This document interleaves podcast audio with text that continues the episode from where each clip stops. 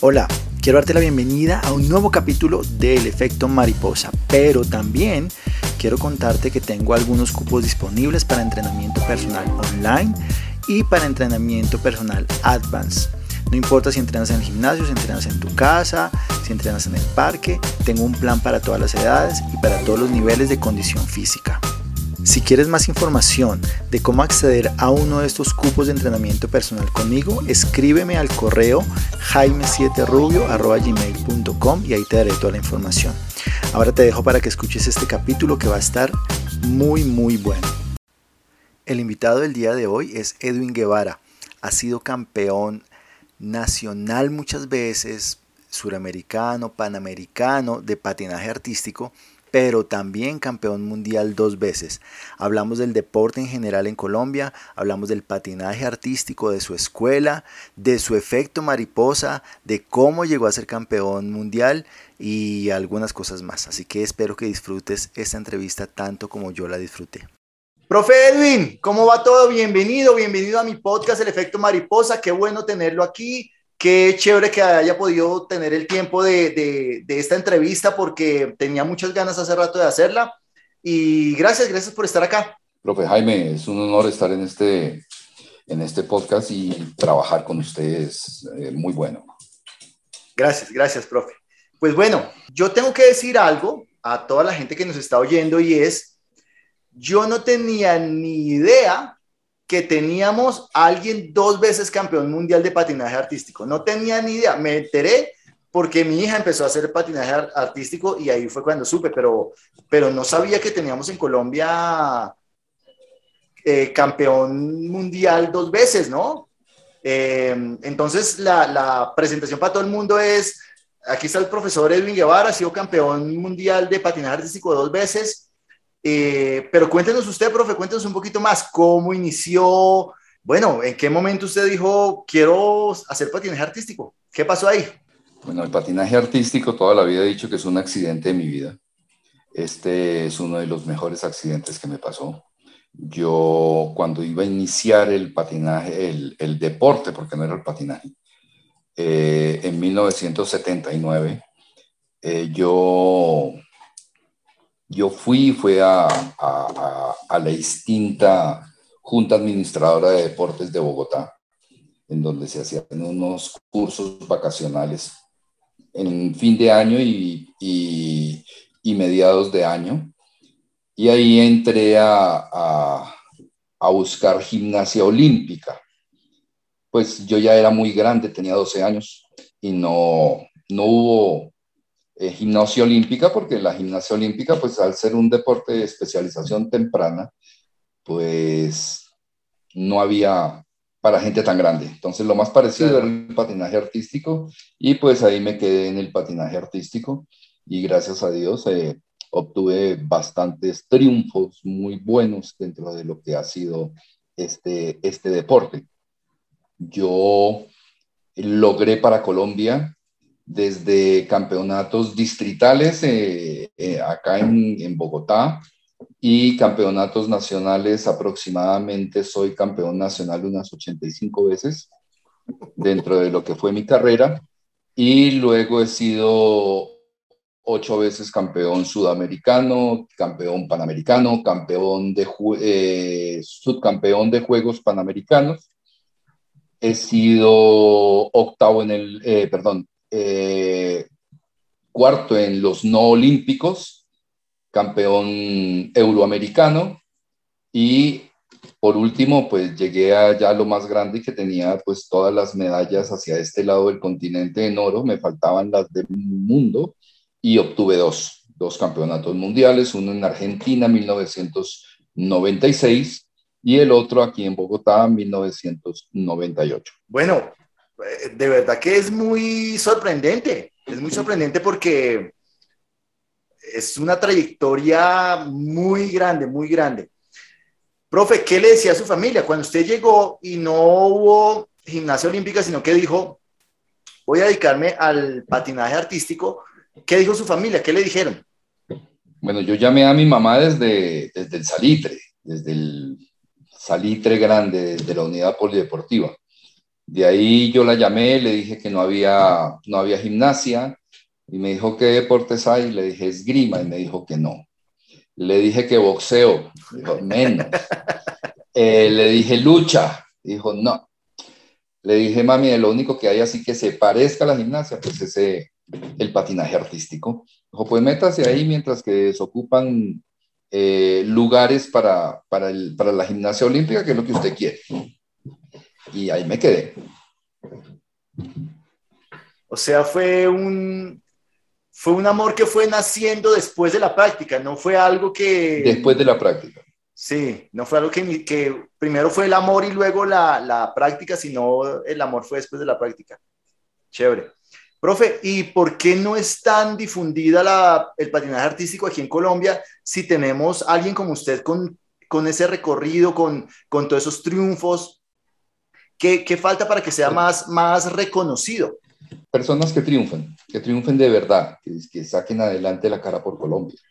Eh, en el tiempo en el que yo estuve eh, eh, como deportista activo, el patinaje artístico era muy difundido, los medios lo trabajaban, toda la gente lo, lo miraba, el único referente era Edwin Guevara a nivel mundial. Yo estuve más o menos en 19 campeonatos del mundo durante mi, mi, mi trayectoria.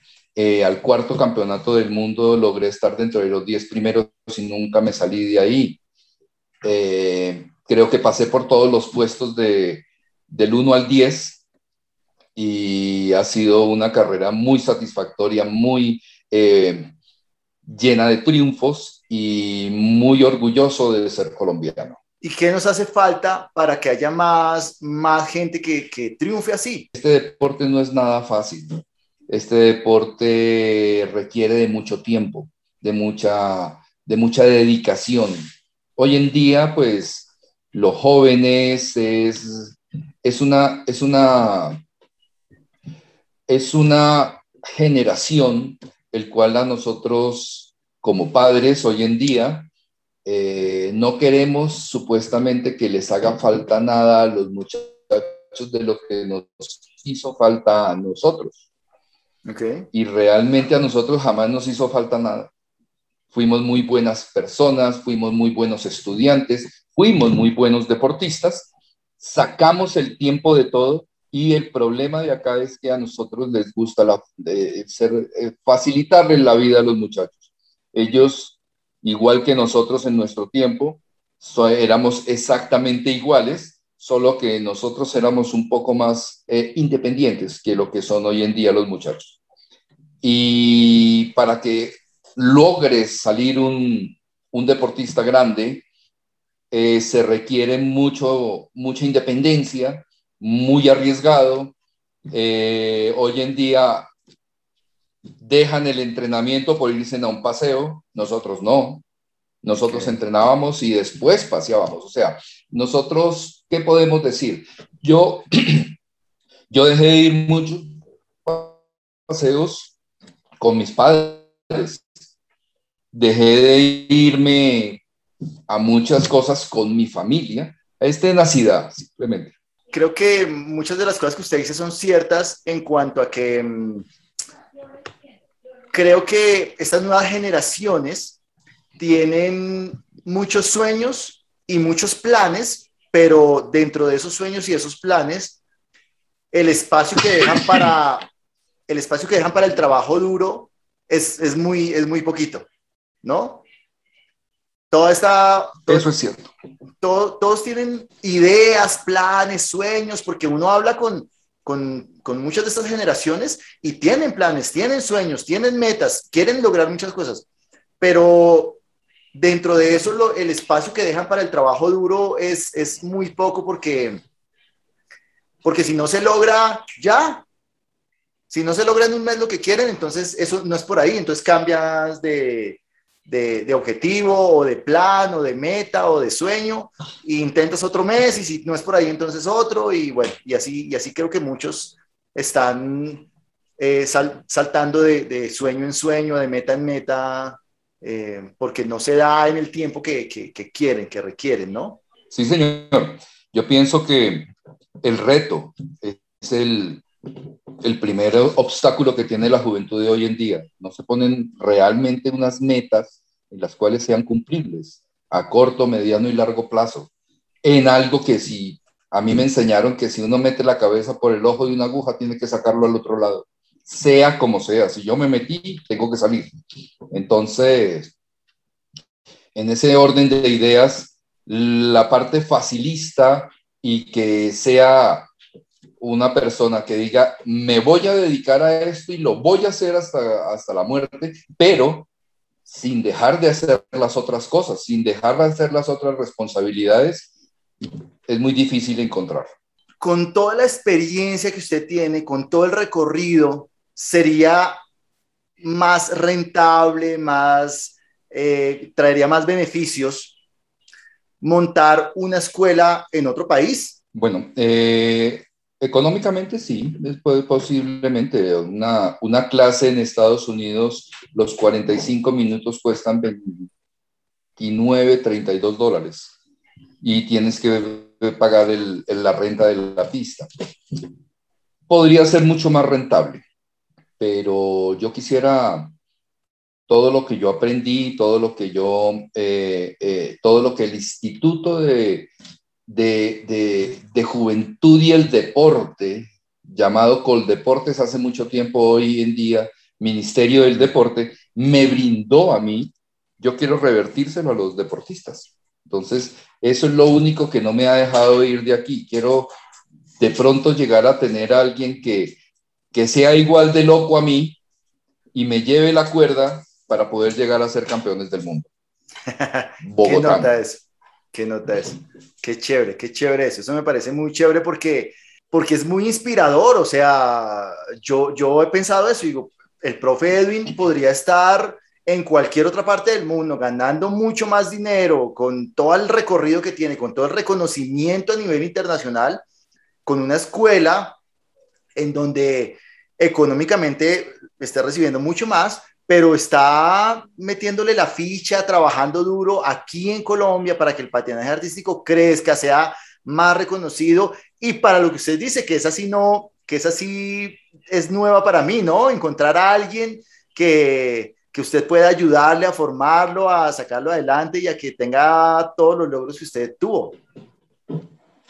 A ver, eh, el reconocimiento sería más satisfacción propia, ¿no? De, de, la, de esa parte, de encontrar esa persona, de que uno pudiese, hay muchísimos países que me han ofrecido, pero quisiera estar aquí y hacerlo para, para Colombia, Colombia a mí me dio muchísimo. Yo creo en la gente de Colombia, creo en los entrenadores, creo en todo lo que se está haciendo, pero hoy en día ya no estoy intentando eh, masificar el patinaje artístico. Estoy intentando es que no se muera, porque desafortunadamente mm, los entes deportivos, tanto liga, federación, eh, no están haciendo lo suficiente y lo que más hacen son trabas para poder desarrollar este deporte. ¿Cómo qué trabas, profe? A ver, son trabas, por ejemplo, liga, llevamos aproximadamente unos ocho años, llevábamos unos ocho años que no se hacían campeonatos del distrito. Entonces, esto hace que todo el mundo quiera ir a un campeonato nacional y ir a un campeonato nacional es un privilegio, no una necesidad para poder empezar a trabajar.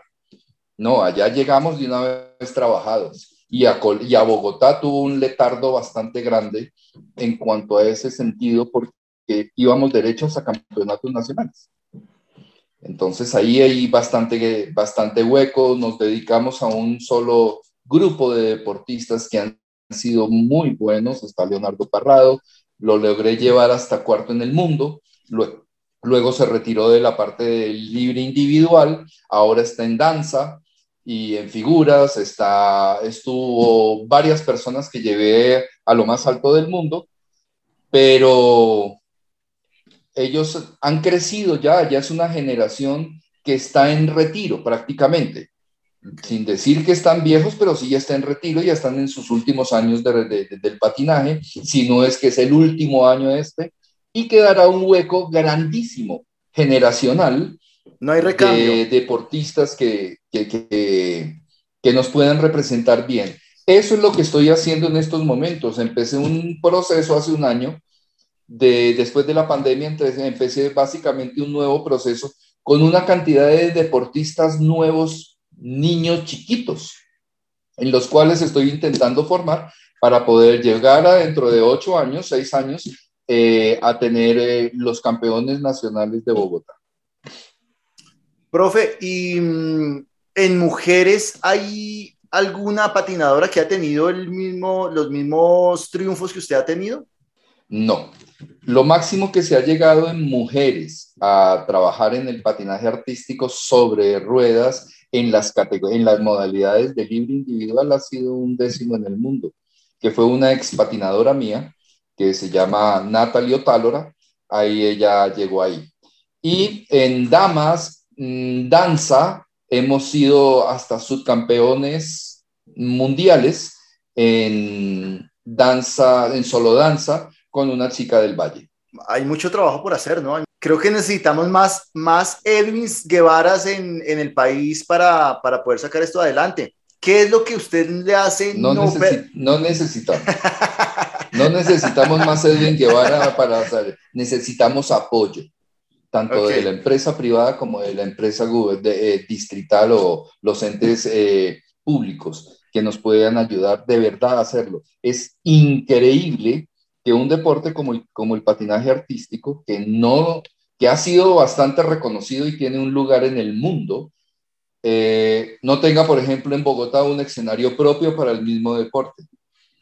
Se ha hecho absolutamente hasta estudios para hacer las, pistas, pero jamás se ha logrado concretar un coliseo para que sea exclusivo de patinaje artístico, con las medidas reglamentarias. Nosotros patinamos en el centro de la pista de, de carreras, pero esa, esa, el, el, objeto de esa pista fue una pista plana para carreras. Ah, ok. Fue, sí, fue, no fue hecha para patinar fue hecha para patinar de carreras. Fue, fue la pista, nosotros teníamos la gran mayoría de las pistas en Bogotá, entonces iba a ser la pista plana, la pista peraltada, la pista de ruta y la pista de maratón, que son lo que está totalmente en el salitre. Y el apoyo entonces vendría siendo, el apoyo que se necesita, vendría siendo en infraestructura, en instalaciones y en la conformación de, las, de los campeonatos.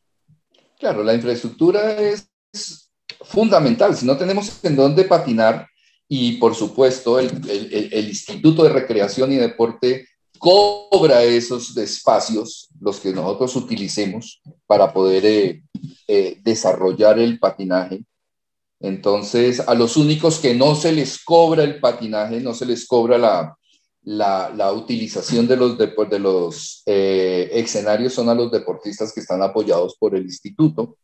¿Y el resto qué? O sea, si nosotros vamos con los 5, 6, 7 deportistas que está apoyado el, el, el Instituto de Recreación y Deporte que apoya, a un campeonato interligas, pues no lo vamos a ganar porque necesitamos 24 más y esos 24 están por fuera.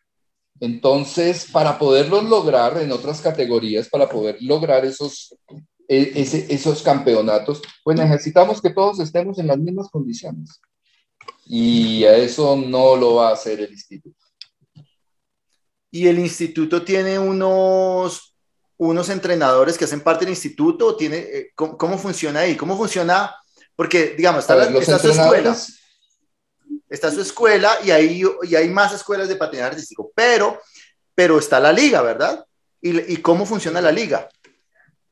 La liga funciona, eh, esta es una estructura bastante al revés de las estructuras de, los, de las empresas. Empezamos, si, si tenemos deportistas, hay clubes, si hay clubes hay ligas, si hay ligas hay federaciones y si hay federaciones existía en ese entonces el Coldeportes, creo que hoy es el Comité Olímpico o el Comité o, el Ministerio del Deporte.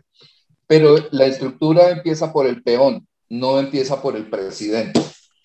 Entonces es diferente. Nosotros cuando empezamos con una base de deportistas grandes y el instituto nos extracta cinco o seis deportistas que son muy buenos para brindarles el apoyo que necesitan. se quedan 300 sin el apoyo. Entonces, con 6, 7 deportistas, nosotros no somos campeones. Ellos serán campeones individualmente, pero Bogotá no va a salir adelante si no cambiamos una política de cobros de pistas que sean más accesibles, que nosotros definitivamente para poder tener un deportista en todas sus condiciones como mínimo está patinando 6, 7 horas. Entonces, es algo que 6, 7 horas a los cobros que hacen, de pronto son diurnos o de pronto son nocturnos, pues es un cojonal de plata al mes. ¿Cuánto es más o menos el, alquiler de una pista para, para, para entrenar? Teniendo en, teniendo en cuenta que los, los, los, clubes están pagando lo que dice la, el reglamento de, de aprovechamiento del espacio público del, del Instituto de Recreación y Deporte, un club que esté patinando de 4 de la tarde a 8 de la noche debe estar pagando al mes un, un porcentaje más o menos de 1.900.000 pesos de solo pista. Sí, es, es, es, muy, es muy alto, entonces, es muy alto, sí. y, Las, y las, las, que las, las, las mensualidades no subirán a más de, de, de, de 25 personas y aparte de eso no subirán más de 100 mil pesos cada una de esas personas que pagan. Y hay que pagar entrenadores, hay que pagar muchas otras cosas, el instituto de, pues, hay que pagar la, la pista que es muy costosa. Y el deporte del patinaje artístico en todo Bogotá seremos 100 personas, lo que es un solo club de carreras. Bueno, profe, y de lo que usted tiene ahorita de, de alumnos, eh, ¿tiene ya hay un prospectos que usted diga, estos tienen madera para, para llegar lejos? Sí, claro, tengo bastantes niñas que están empezando, ya estamos saliendo de la B, de la, de la categoría B, ya el año entrante estarán en la categoría campeonato interligas, a, hacer, a conformar la, la selección Bogotá. ¿Cuál es la motivación? O sea, ¿qué es lo que hace que, que usted, profe Edwin, se levante todos los días y diga, voy a seguir apostándole a esto?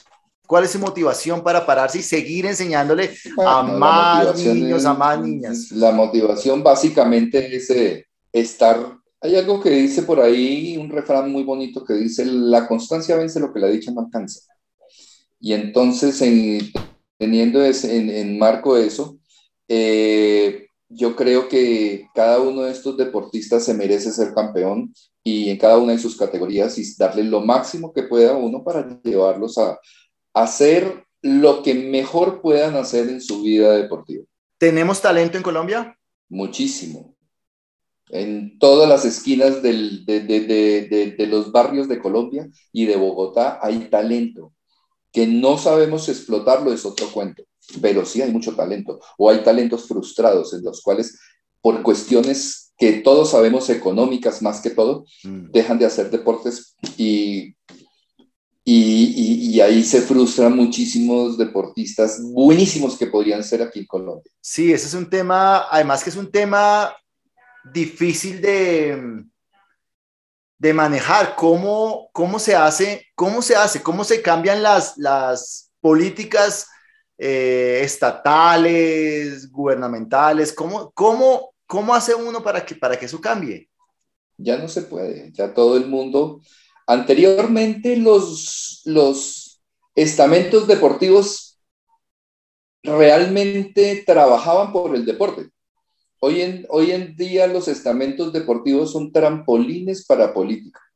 Entonces, se fue, se fue la esencia real. Tuvimos un ministro que era del deporte, un señor que era, fue, fue, fue, que, fue deportista de alto rendimiento, Ernesto Lucena, y eh, fue un tipo que trabajó por el deporte, hizo, se vieron cosas en el Ministerio del Deporte. Vamos a ver qué pasa con un ministro nuevo que llegó, que viene de la cartera de vivienda. Entonces uno no sabe si de la cartera de vivienda, en el deporte, ¿cómo va a ser? Claro, claro. O sea, son, son ámbitos y son cosas muy diferentes, así como los dos podemos decir, usted en su profesión, yo en la mía, y ambos nos une algo, los principios del entrenamiento deportivo. Todos son iguales, pero en la práctica no. ¿Qué hace que la empresa privada apoye o no apoye un, un deporte u otro? Por ejemplo, en el deporte de nosotros es muy difícil, porque la federación está metida con un, con un, con un, con un apoyo, con un sponsor que, eh, según ellos, eh, patrocina a la federación. Y como nosotros estamos adscritos a la federación, entonces no nos dejan por conflicto de intereses. O sea, buscar, ustedes no podrían buscar apoyo de empresa privada por su cuenta ah, eh, independiente. Que sea grande, ¿no? Grande, ¿no? Porque es que la federación te va a trancar. O te va a decir, sí, sí, sí, con mucho gusto, entra la plata por el lado de la federación. O entra la plata por el lado de la liga, porque a la liga también la es. Entonces, hay cosas que los trancan a todo el mundo. O sea, yo me puedo conseguir un patrocinio, patrocinio para Edwin Guevara o para la escuela de Edwin Guevara. Si es para la escuela, sí la puedo conseguir. Para el club no, porque ya está metido dentro de una liga, está bajo unas, bajo unas políticas establecidas dentro de los estamentos deportivos a los cuales yo pertenezco y debo cumplir. Yo sé que en algunos deportes hay diferentes federaciones, pero es que aquí solamente hay una. ¿Abrir otra federación es muy complicado? A ver, Coldeportes o el Instituto de, el Ministerio del Deporte, que es la persona que rige todas estas cosas hoy en día, o el Comité Olímpico no lo permite porque es un solo patinaje. Que tenga varias modalidades del patinaje es diferente. Es como decir, vamos a armar la, la, la, la federación de tiro de, jabal, de lanzamiento de jabalina no es atletismo con sus diferentes disciplinas, es un solo. Eso está, está, entre el marco del, del, atletismo. ¿Me entiende? Entonces ahí ya no, no se puede. Nosotros intentamos que hiciéramos la, la, Federación de Patinaje Artístico y nunca se pudo, nunca, se, nunca hubo...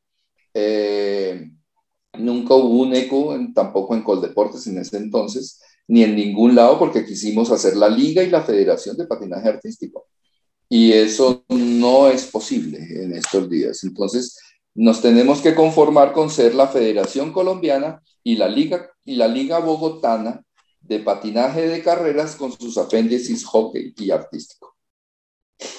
Mm, ok, ya entiendo un poquito más, ya entiendo un poquito más. Bueno. O sea, nosotros somos el, el rezago, lo, lo, que, lo que deje carreras, de repente lo repartimos en hockey o artístico. como decía nuestro presidente, uno de nuestros presidentes decía, es que yo no puedo meterle la mano a, a, los recursos que consigue carreras para dárselos artísticos. Oiga, usted es el presidente de la liga, es un solo bolsillo. Usted verá en qué los, en qué los invierte, porque la plata ni es de carreras, ni es de artístico, ni es de hockey, es de la liga. Claro, claro. Claro, ya, ya, ya entiendo un poquito más. No, y, y Carreras tiene una afluencia de, de gente grandísimo y, de, y muchas escuelas, claro. De deportistas y de, y, de, y de eventos que, bueno. Sí, sí, sí, sí, sí, sí. No, clarísimo, clarísimo, ya entiendo un poquito más. Bueno, profe, mmm, cuénteme cómo fue ese proceso de llegar a ser campeón por primera vez. Pues el proceso fue bastante largo. Yo inicié siendo, siendo un patinador de, con mucho talento, mucha forma, mucha fuerza, un patinador que iba a hacer algo, tenía talento, talento deportivo, no solamente del patinaje artístico, sino talento deportivo tenía. Entonces, en donde yo, perdón que yo esté aquí, que esto se está resbalando, ya. Eh, en donde yo fuese a caer, iba a caer bien. O sea, fuese en el deporte que cayera, iba a ser un talento. Tenía predisposición real para el, para el deporte Y eh, encaminándome en el patinaje artístico, pues salimos adelante bastante bien, hicimos muchas cosas buenas dentro, del, dentro de la preparación que nosotros hicimos. La preparación fue una preparación que realmente fue diferente porque ya todas las características de coordinación y de, sí, de más que todo coordinativas estaban desarrolladas. Ya tenía 12 años y pues lo único que se hizo fue meter técnica y técnica y técnica para poder lograrlo hacerlo mejor. Usted sabe que en esas, en esas edades uno asimila mucho más la técnica que en las edades tempranas, porque en las edades tempranas lo que uno está desarrollando mucho más es la parte de coordinación y, y, todas estas cosas, todas estas cualidades que nosotros tenemos dentro de la coordinación. Entonces fue, fue, fue rápido realmente, porque yo a los cinco años de haber estado patinando ya era octavo en el mundo y era la primera vez que sucedía en, en, en, Sudamérica que un sudamericano estuviera dentro de los 10 primeros del mundo. Eso fue en el Campeonato Mundial de, de, de, Rimini en Italia. Y de ahí para allá no me volví a bajar de los, de, los 10 primeros del mundo.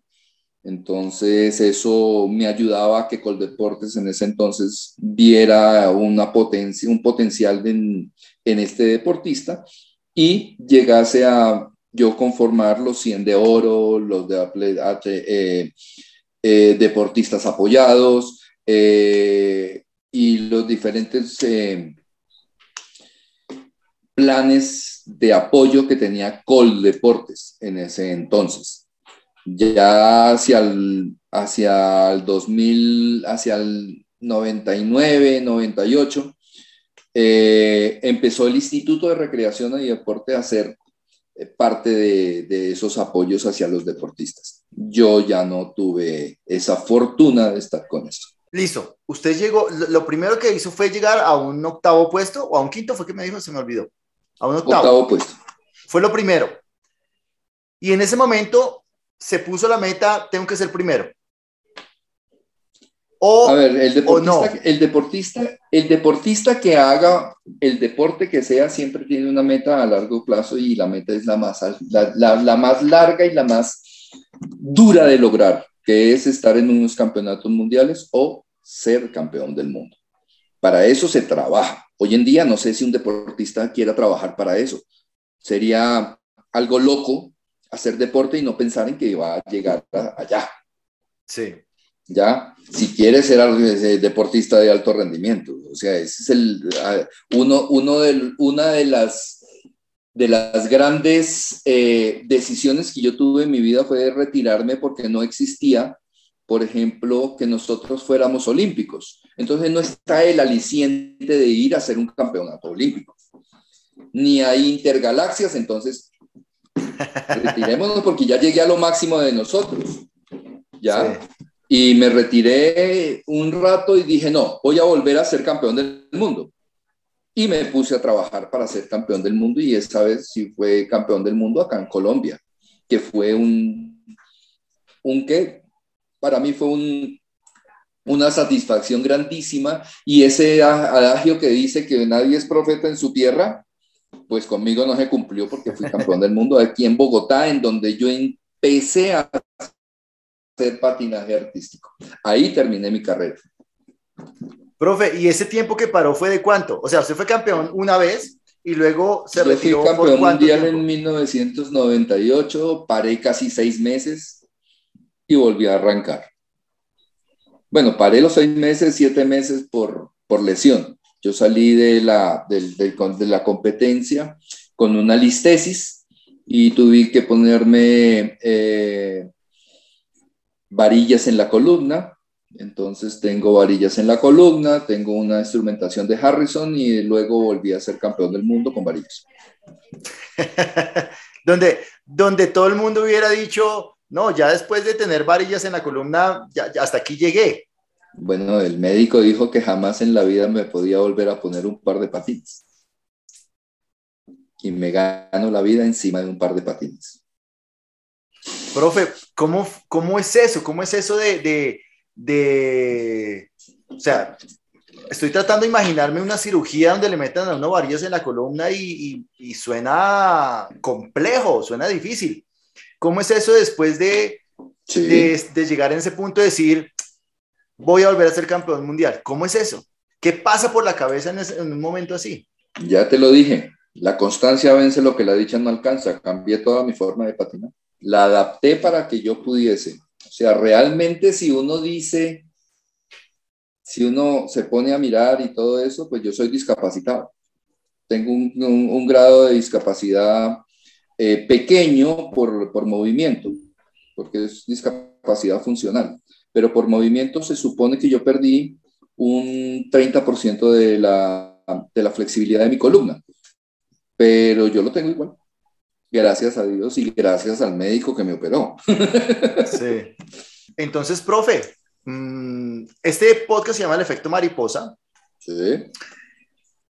Y es por un proverbio chino. El proverbio dice, el aleteo de una mariposa aquí puede generar un tornado al otro lado del planeta. No porque el aleteo de la mariposa sea tan fuerte como para generar el tornado, más bien porque el aleteo de la mariposa puede generar una serie de eventos que terminen en un tornado al otro lado del planeta. De igual manera, eh, en nuestras vidas hay momentos en los que tomamos una decisión pequeña o hacemos algo o pasa algo que genera un, un efecto muy grande. ¿Cuál cree usted, profe, que es el efecto mariposa en su vida?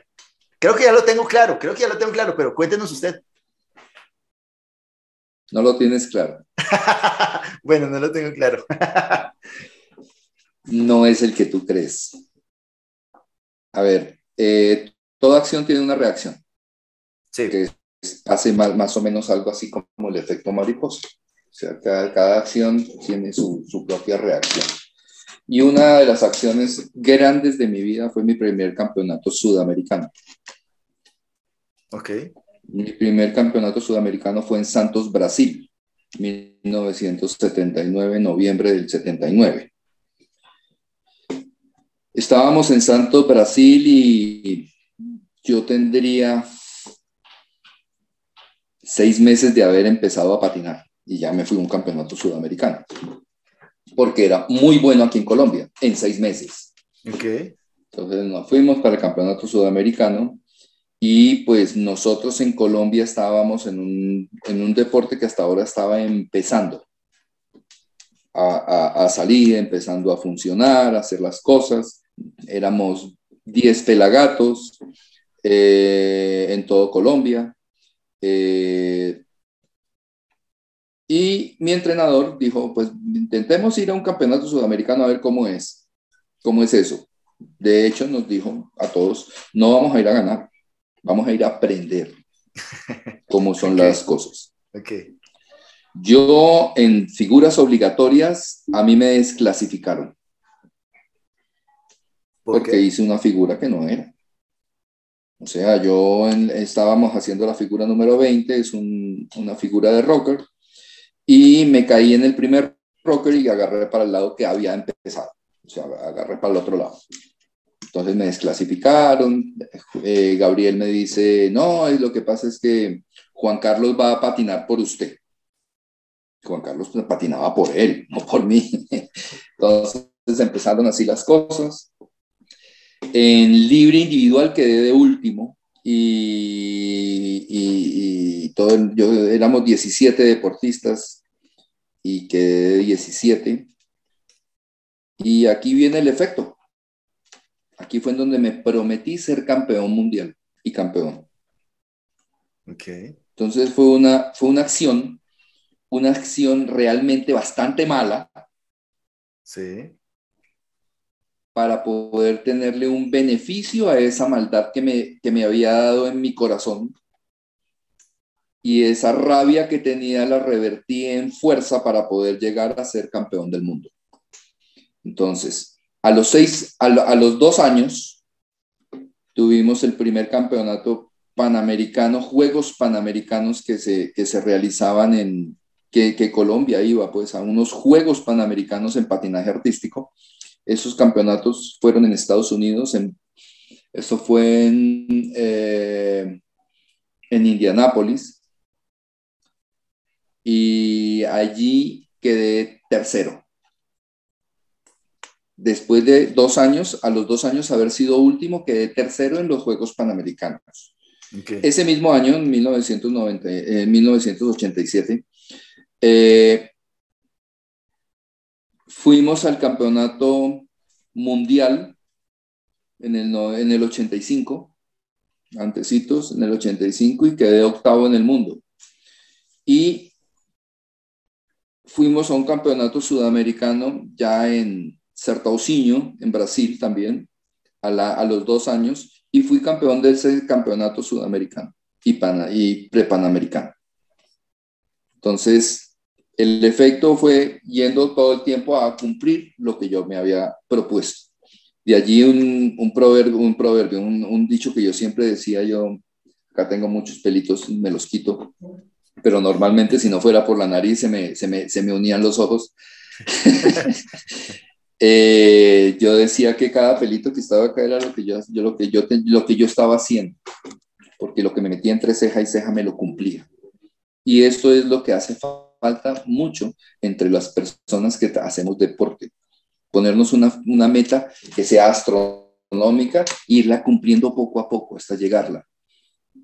Y yo logré después de, de, de, de, de 10 años, de 20 años, eh, lograr eh, ser campeón del mundo. De hecho, hasta hace tres años, hasta hace tres, no, hace cinco años, fui el único campeón sudamericano que tiene eh, dos títulos mundiales en la categoría mayores en, en, libre individual.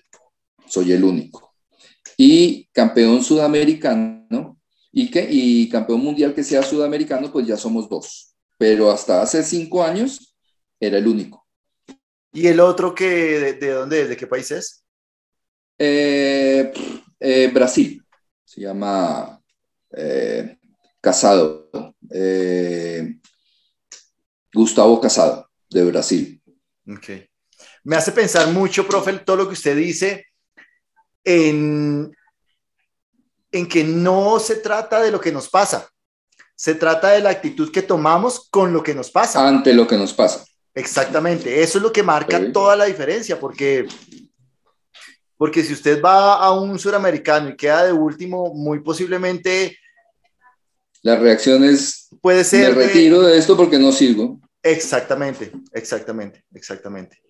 Entonces, sí, sí, la, la actitud es la que marca toda la diferencia en todo lo que hacemos con una excelente actitud en todo lo que usted haga, siempre lo harás. O sea, la actitud es lo mejor que usted puede tener en cualquier, en cualquier trabajo que usted se desempeñe. Si usted llega con una mala actitud a cualquier lado, pues le va a ir mal. Claro. Así de sencillo. Usted llega ya con mala sangre, ya le va a ir mal. Le llega mala, mal. Pero si usted llega tranquilo, viene, de repente yo cada vez que voy a ir a un campeonato voy, miro la pista, cómo está, me empapo de ella y después me voy. Pues, muy contento porque la pista puede ser fea, pero yo le, le busco el lado positivo y vamos a trabajar bien. Bueno, profe, pues, me deja con, con 20 mil cosas en la cabeza pensando, eh, todas muy chéveres. Los efectos mariposas son eventos muy buenos que me van a repercutir a una cosa muy buena. Fue un evento muy malo que me lleva a ser mejor. De acuerdo, completamente. Súper, súper. Profe, ¿cómo son las redes sociales donde la gente que nos está escuchando dice, oiga, me interesa, tengo un hijo, sobrino, pariente, primo, lo que sea, que quisiera empezar en el patinaje? Escuela de Edwin Guevara. Ahí lo encuentras en Instagram y lo puedes encontrar en, en, Facebook. Escuela de Edwin o por Google. La Escuela de Formación Edwin Guevara. Súper, súper, súper. Entonces la invitación es a todos los que nos están oyendo, tienen niños, niñas, eh, ¿desde qué edad empiezan a patinar, profe? O se pueden eh, acercar al Parque Recreativo en Salitre sábados y domingos, de 11 de la mañana a 1 de la tarde. Estaremos ahí esperándolos. Eh, nos identifican de azul y naranja y las edades desde los 5 años en adelante. Desde los 5 años en adelante. Ok. No, el patinaje artístico no tiene tanta restricción de edad como la gimnasia. Exactamente, aunque también es un deporte supuestamente hasta, hasta que yo, yo hice muchos, muchos estragos en esto, hasta que yo eh, cambié el perceptil de, de, vejez del, del, del, patinaje artístico, porque yo llegué a ser campeón mundial a los 31 años, cuando ya todo el mundo dice que la curva de rendimiento debió haber bajado a los 26, 27 en hombres, 25 en mujeres. Entonces yo lo corrí bueno, yo, soy, yo fui uno de los más viejos en el deporte, que llegó a ser campeón del mundo en un deporte, eh, o sea, que llegó a ser campeón del mundo en, en libre individual, que es una modalidad bastante exigente, que no es tan longeva como las figuras obligatorias, como eh, la misma danza. Sí pero en libre individual llegar a ser campeón del mundo a los, a los 31 años es muy duro. Claro, claro. Y con, que y con varillas en la columna. sí, y nosotros somos un deporte de arte y precisión. Y esto, pues, recuerde también que la vejez viene con, ¿con qué? Con, con lentitud. Entonces es bastante duro. Y nosotros tenemos que tener recopiladas, eh, tenemos que tener en, nuestro cuerpo una legión completa de fibras rápidas, pero la vejez no, no perdona. no hay nada, hay una, hay una frase que dice Rocky que se le dice al hijo y dice que el tiempo termina venciendo a todos, hasta los más fuertes, los vence el tiempo. Bueno, profe, muchas gracias, muchas gracias por esta entrevista. Creo que, uff, ha sido muy chévere, ha sido muy chévere entender todo esto. Primero, bueno, sí, cuéntenos, cuéntenos. Hay algo, hay algo muy, muy importante para toda esta gente que, que, que, está haciendo el deporte y es algo que es muy cierto. O sea, ustedes pueden ser muy talentosos, pueden tener el talento del mundo, pero si no tienen una disciplina no sirve. El talento, sin, el talento sin disciplina no sirve para nada. Sí, de acuerdo. Es así de sencillo. O sea, hay algo de un señor que no recuerdo cómo se llama en estos momentos, pero es un chino que vive aquí en Colombia. Y decía el tipo, ustedes saben si los chinos son más inteligentes que los colombianos. Y eh, le decía, no, son exactamente igual. En la escuela todos los muchachos son iguales. Molestan igual, juegan igual, hacen igual. Cuando llega el profesor en China, el, estudiante lo que hace es poner su pupitre en donde estaba, recogen los papeles, se sientan todos y el profesor empieza su clase y todo el mundo pone cuidado. Igualito que aquí. Aquí llega todo el profesor, Aquí llega el profesor y todos lo saludan, pero siguen la recocha. O sea, hay una cosa muy diferente, es una, cosa más diferente. O sea, es un silencio sepulcral escuchando al profesor, poniendo atención. pero aquí no, aquí no ponemos. O sea, es más indisciplina que, que cualquier otra cosa lo que tenemos mal. Entonces, si tenemos un poco más de disciplina, llegaremos más rápido a todo lado. Y pues antes del deporte hay algo que siempre uno dice. ¿Usted qué disciplina deportiva hace? Si está, de, está inmiscuido la parte de disciplina, eso tiene muchísimas cosas mm. que toca que cumplirlas, entre esos el cumplimiento. Claro, claro. Se ha cumplido. claro, claro. Bueno, profe, muchas gracias. Muchas gracias por, por todo esto. Primero, felicitaciones por toda esta trabajo tan importante, eh, tan grande. Eh, creo que hoy me queda mucho más claro todo, todo el, toda la labor que usted realiza con, con todas las niñas y con todas las personas que tiene ahí en su escuela. Y segundo, gracias, gracias porque le está apostando al, al, país, le está apostando a quedarse aquí y hacer algo diferente aquí cuando podría perfectamente estar en otro lado, tal vez eh, ganando mejor o en otras condiciones, pero, pero su decisión ha sido apostarle a, Colombia, al, al, talento colombiano y bueno, gracias por eso, gracias por eso, profe. Lo que necesiten, ahí estoy a la hora. Súper, súper. Bueno, profe, gracias por todo y quedamos en contacto. Chao. Listo. Espero que este capítulo te haya gustado tanto como a mí. Y recuerda que para asesorías de entrenamiento conmigo puedes escribirme al correo jaime7rubio.gmail.com También puedes seguirme en todas mis redes sociales como Jaime7Rubio. Y nos vemos en el próximo capítulo con un nuevo invitado. Chao.